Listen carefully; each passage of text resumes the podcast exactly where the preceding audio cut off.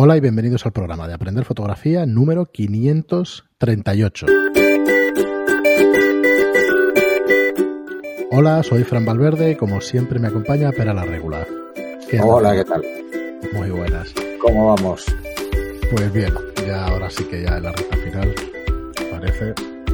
A ver si, si es verdad que pasan los días, que pasen rápido y podemos empezar ya a hacer vida normal. A ver, sí, bueno, estamos en, fase 0, Qué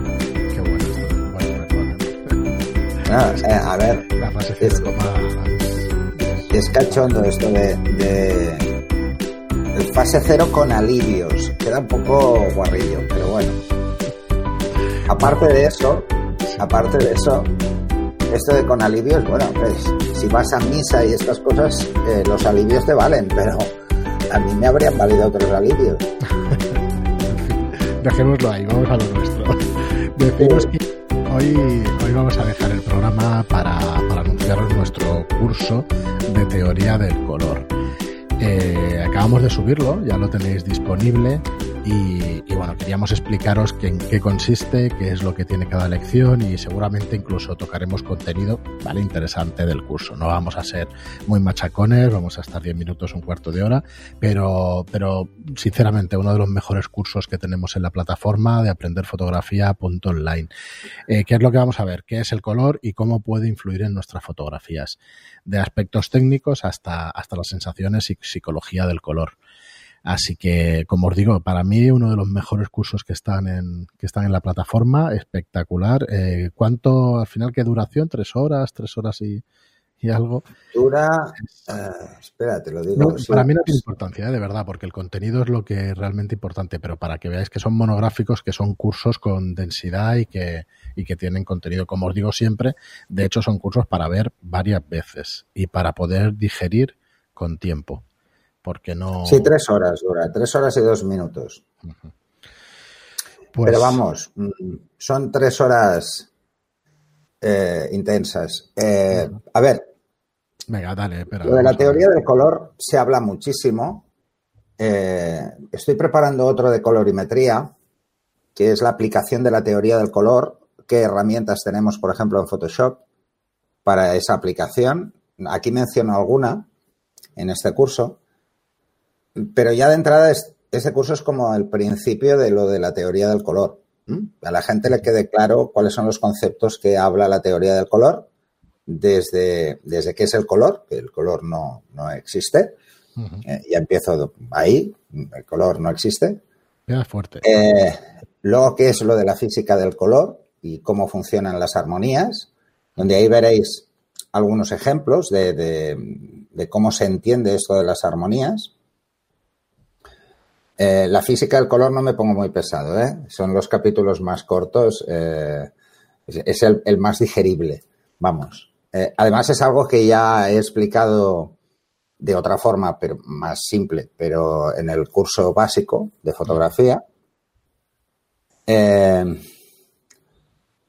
Y luego, pues con el tema de las armonías, pues nos empezamos a poner un poco en juego a lo que es lo que veremos luego, que es esto de la síntesis del color, el círculo cromático, los espacios de color. Y eh, bueno, a partir de ahí, bueno, ya hemos sentado las bases, pues entramos en, en la utilización del color en fotografía, que es la parte eh, que nos preocupa a todos, ¿no? a todos los que hacemos fotos. Eh, luego también os enseño una herramienta de Adobe que es muy interesante para buscar precisamente estas armonías eh, con paletas de color. Y creo que, bueno, os resultará interesante al que no la conozca, que se llama Adobe Color. Sí, es espectacular, ¿eh? Está muy bien. Está francamente muy bien. En, en la utilización del color en, en fotografía eh, pongo bastantes ejemplos de cómo funciona, igual que en el capítulo de, del círculo cromático, pues explico los tres más habituales. Porque la gente, este sí que es un capítulo que me, me hizo replantearlo, de hecho lo hice tres veces, con tres planteamientos diferentes, porque me di cuenta que existe mucha confusión con el círculo cromático, se establece un círculo cromático casi directo, lo veréis en, en Internet, Eh, se trata, pues, el modelo RGB o el modelo CMYK, pero se olvida, por ejemplo, el modelo tradicional, que es el que se ha utilizado en artes gráficas siempre. Y es el que yo aplico porque es el que tiene más consenso mm, y las herramientas eh, que hay mm, de trabajo, ¿eh? además son de trabajo, incluso en, en programas que trabajan en RGB, porque son programas de ordenador, es la que tiene pues más consenso, ¿no? En ese sentido. Y aquí hay una pequeña variación con lo que entendemos todos con los con el círculo cromático y los colores primarios. Así que, bueno, eso es lo que hay, ¿no? Y, yo creo que a partir de ahí, esto, la verdad es que me sorprendió bastante que hay mucha sobre el círculo cromático. Eh, y si no se acaba de entender un poco cómo funciona, luego cuesta muchísimo hacer otras cosas, ¿eh? como buscar, por ejemplo, las armonías. Y yo te lo iba a decir con, mm. incluso con la herramienta esta de Adobe Color. Eh, está muy bien, pero tienes que saber exactamente lo que estás haciendo. Tienes que, tienes, que, tienes que tener claro lo que buscas. tienes que, tiene que haber intención. Eso es. Es muy fácil, es muy intuitiva. Tiene que haber intención. Entonces, eh, eso lo veremos mucho más en profundidad, por ejemplo, en el de porque no es nada simple, que es cómo podemos coger esos colores, cómo podemos hecho que evidentemente muchas veces esos colores no los tenemos, o sea, tenemos que alterar esos colores. Tenemos que con cosas que parecen como muy triviales como los tonos de la piel y que no lo son, para nada. ¿eh? Y, os daréis cuenta que probablemente de fotos que hacemos, eh, tenemos unas dominantes que no somos muy conscientes de que existen y cuando analizamos el color nos damos cuenta de que nuestra fotografía es amarillenta o azulada. Y, no nos damos cuenta, no nos damos cuenta, ¿no? Eh, he querido un poco recalcar también qué es esto de, la calibración. Poniendo solo un ejemplo, ¿eh? es cómo calibro yo, por ejemplo, el monitor y con qué lo hago cuando hablamos de los espacios de color, porque creo que es importante que la gente tenga un punto de partida para sentirse cómodo con el tema de la colorimetría que se va a encontrar más adelante, ¿no? Que es cómo juego con el color para asegurarme sobre todo que el color que estoy usando es lo que va a ver la gente. Mm, y, cuáles son esos matices ¿no? que nos podemos encontrar a veces que, que puede pasar, ¿no? O cómo podemos tener claro que lo que estamos haciendo cuando lo pasemos a papel se vea bien.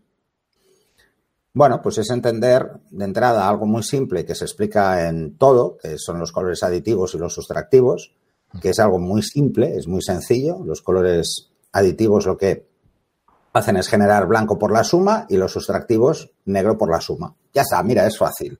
Yo, yo creo que la gente le da muchísimas vueltas a esto, ¿no?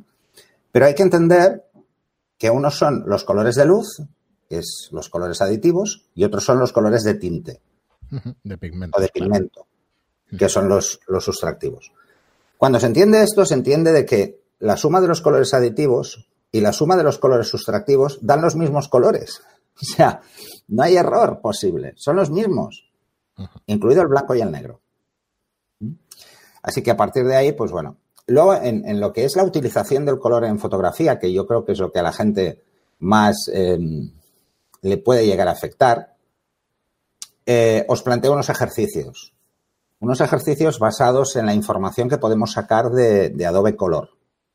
¿eh? Primero enseño esto y luego digo, mira, ves, esto lo he hecho con el Adobe Color. ¿no? Entonces, os daréis cuenta de, fotografías míticas, cómo han jugado con la paleta de color. Y por qué esas fotografías tienen ese impacto visual.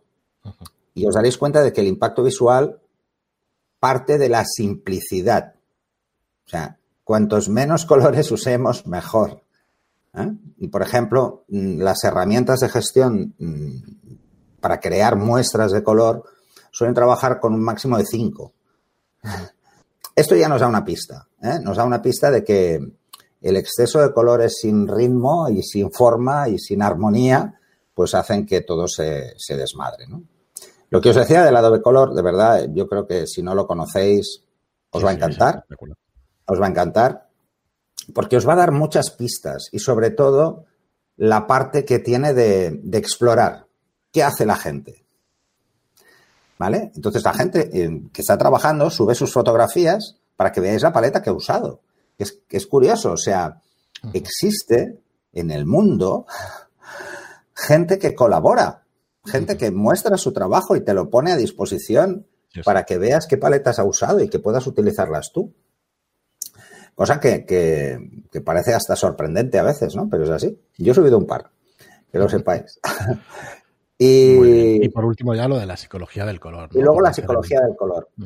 Os adelanto, el capítulo 8 es un tocho. Tiene hasta una cierta ritmo. Son, son 18 minutos, hombre, no es nada. Es, es un tocho básicamente porque intento poner, eh, no sé, en situación de qué parte esta necesidad de hablar de la psicología del color. ¿Mm? Porque sí que intentamos buscarle significados a los colores y darles una forma, y sí tienen significados, pero tienen significados que pueden ser ambiguos. En unos casos y en otros casos demasiado diversos. Y esto confunde mucho. Entonces, el capítulo 8 es pues, las principales teorías, básicamente, sobre, sobre qué es esto de la teoría del color aplicada a la psicología. Eh, bueno, más que nada para tener una base ¿eh? de quién ha hablado de este tema, cuáles son más o menos, mm, comento un par de autores que, podéis leer, que, es, que puede ser interesante, aunque tratan la psicología del color mm, bajo un concepto que, por ejemplo, aquí en Barcelona hay una cátedra que es de arterapia, que además la lleva una amiga mía, es, la, doctora en arterapia. Y es como se aplica, por ejemplo, el color y el arte en en aspectos terapéuticos en psicología. Sí, sí. Y ya luego, el, el, capítulo 2 y 3, sí que entramos a ver cómo nos afectan esos colores en las diferentes culturas. Porque nos daremos cuenta de que hay cosas, pues, como muy divertidas, ¿no? Que, que para lo que nosotros es el luto, para otro, para otro es, es otra cosa, ¿no? No tiene nada que ver. Y nos daremos cuenta de que a veces el color puede generar mensajes muy ambiguos en función de quién vea la foto. ¿Mm? Y por último, al final ya, para acabar aquello de, de fin de fiesta, ¿no? Os pongo un vídeo y que además contacté con la autora porque me pareció fascinante. Ah, bueno, una cosa que os quería comentar de la psicología del color. Os meto una cosa muy divertida. Aparte de fotos, hay unas cuantas fotos en psicología del color en el, en el último capítulo y en el penúltimo. Eh, os pongo, por ejemplo, cómo se utiliza en publicidad en los logos. Y os daréis cuenta de por qué se utilizan unos colores y no otros, pues para, por ejemplo, marcas de alimentación. Pues porque se ha descubierto que hay colores que despiertan el apetito. Y entonces por eso usan esos logos, por eso usan ese packaging. O sea, es muy curioso, ¿eh? la verdad. En es diseño, que gráfico, en diseño gráfico está, vamos, súper estudiado, claro, igual que en fotografía. Son, vienen tan unidos. Es que, tenemos que aprovechar que, que, todas estas cosas en publicidad se tienen muy claras mmm, y no podemos denostarlas. ¿Por qué? Porque al final, si, si nuestro hobby es la fotografía, nos gusta hacer buenas fotos y fotos que respondan a, a la intención que queremos darle. Pero si pretendemos dedicarnos a la fotografía, tenemos que entender al publicista. Porque si no lo entendemos, si no tenemos un lenguaje común, que es el color, en ese caso es el color, y no entendemos su idea, difícilmente podamos aportar nada como fotógrafos. O sea, nos podemos encontrar en, en una situación extraña, ¿no? Un poco colgados en ese sentido, ¿no? Y como os decía, para acabar, os pongo un vídeo de, de, Lidia Seara sobre psicología del color en el cine. Me pareció fantástico, genial. Es un vídeo, no es muy largo, es un vídeo de unos tres minutos, si no recuerdo mal. Eh, me parece increíble, francamente muy bueno. Contacté con ella, una chica muy maja. Mm, incluso eh, la he invitado a que venga al podcast. Sí. A ver, a ver si se anima. De momento se lo está pensando, porque hace otras cosas aparte de dedicarse al tema del color. Eh, ella sobre todo hace eh, colorimetría, pero en, fotografía subacuática, espectacular. yo nunca había visto esos colores y he hecho, y hecho submarinismo, o sea que no, los he visto. Eh, o sea, son brutales porque la percepción del color bajo el agua es diferente. Entonces te das cuenta de, de cuál es el trabajo que está haciendo y por qué se ve de esa forma, ¿no? Además, depende de la profundidad, pues todavía es peor, o sea, cada vez ves menos. Y el vídeo es, el, el vídeo es fantástico, ¿eh? Bueno, esto lo explico en el primer capítulo, en el segundo, ¿eh? O sea, el humano, los humanos eh, vemos en color porque hay luz. Pero si hay poca luz, vemos en blanco y negro. La gente no se da cuenta. No los colores. No nos damos cuenta de que cuando hay poca luz vemos en blanco y negro, pero es nuestro cerebro el que nos engaña y nos da a entender que aquello es de color rojo, de color verde o de color azul porque ya sabe que es de color verde, color rojo, de color azul. ¿Vale? Pero vemos en blanco y negro. Además, si te fijas, cuando estás con la luz apagada un, cierto tiempo y entonces empiezas a percibir luz, porque tu ojo se adapta, entonces te das cuenta de que ves en blanco y negro. De que no percibes los colores para nada, ¿no? Incluso cosas que tienen mucho color, ¿eh? Como las paredes, por ejemplo, unas paredes amarillas, ¿no? Que normalmente las ves, tú las ves grises, ¿no? No las verás amarillas.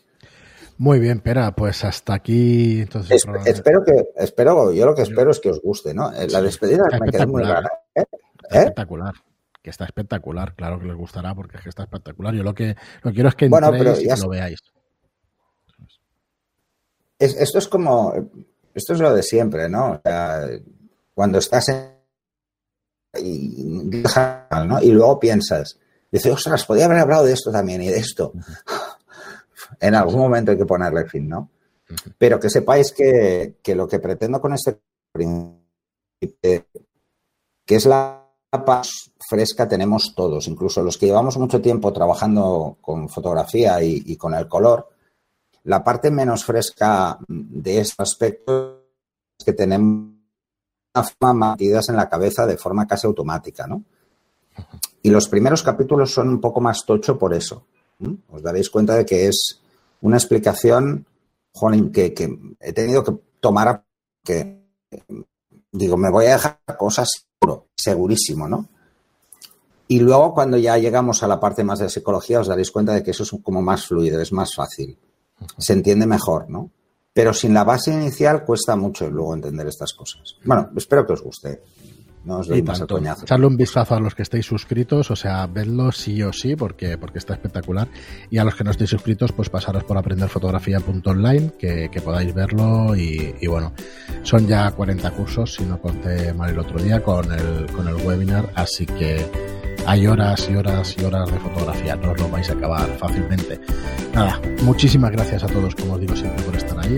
Gracias por vuestros comentarios de 5 estrellas en iTunes y por vuestros me gusta y comentarios en iVoox. Gracias y hasta el próximo programa. Al siguiente.